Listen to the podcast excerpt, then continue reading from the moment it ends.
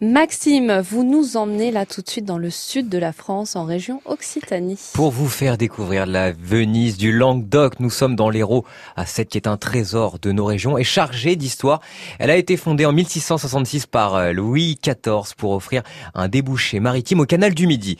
Et c'est comme ça que sont nés le port de Sète et les joutes nautiques. Alors si vous êtes en vacances dans le coin, allez y faire un tour, vous serez charmé par l'atmosphère de la ville, entre les canaux, les petites placettes et les ruelles du centre-ville, et vous pourrez profiter profiter entre autres du canal royal où vous baladez sur la promenade Jean-Baptiste Marie où l'on peut d'ailleurs manger dans des restaurants de fruits de mer, le tout en humant les effluves du port et de la criée.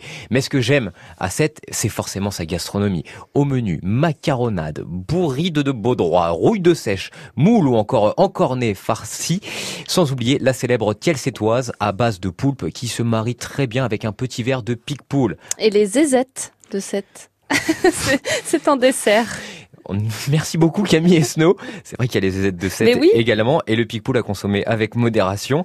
Alors après avoir bien mangé comme Camille et ses aisettes, je vous invite à prendre de la hauteur grâce au Mont Saint-Clair qui offre une vue imprenable sur la ville et sur l'étang de Thau. Il s'agit en fait d'une ancienne île méditerranéenne avant qu'elle ne soit reliée à la commune de Marseillan. Mais cette, c'est également cette plage, comme quoi la ville sait bien choisir son nombre. Il y a la plage du Lazaret, la plage de la Corniche, la plage du Lido, la plage du Castel la plage de la Fontaine, la plage de la Baleine et la plage des Trois Digues. Et la ville aussi appréciée euh, des artistes, hein, Maxime. Déjà, il y a le poète Paul Valéry qui est né. Il y a d'ailleurs un musée qui lui est consacré. Mais celui qui incarne cette ville, c'est forcément lui avec sa moustache. Non, ce n'était pas le radeau de la Méduse, ce bateau, qu'on se le dise au fond Georges Brassens est né à Sète il y a 100 ans. Le musée dédié à l'auteur, compositeur, interprète est celui le plus visité de la ville avec 50 000 visiteurs par an.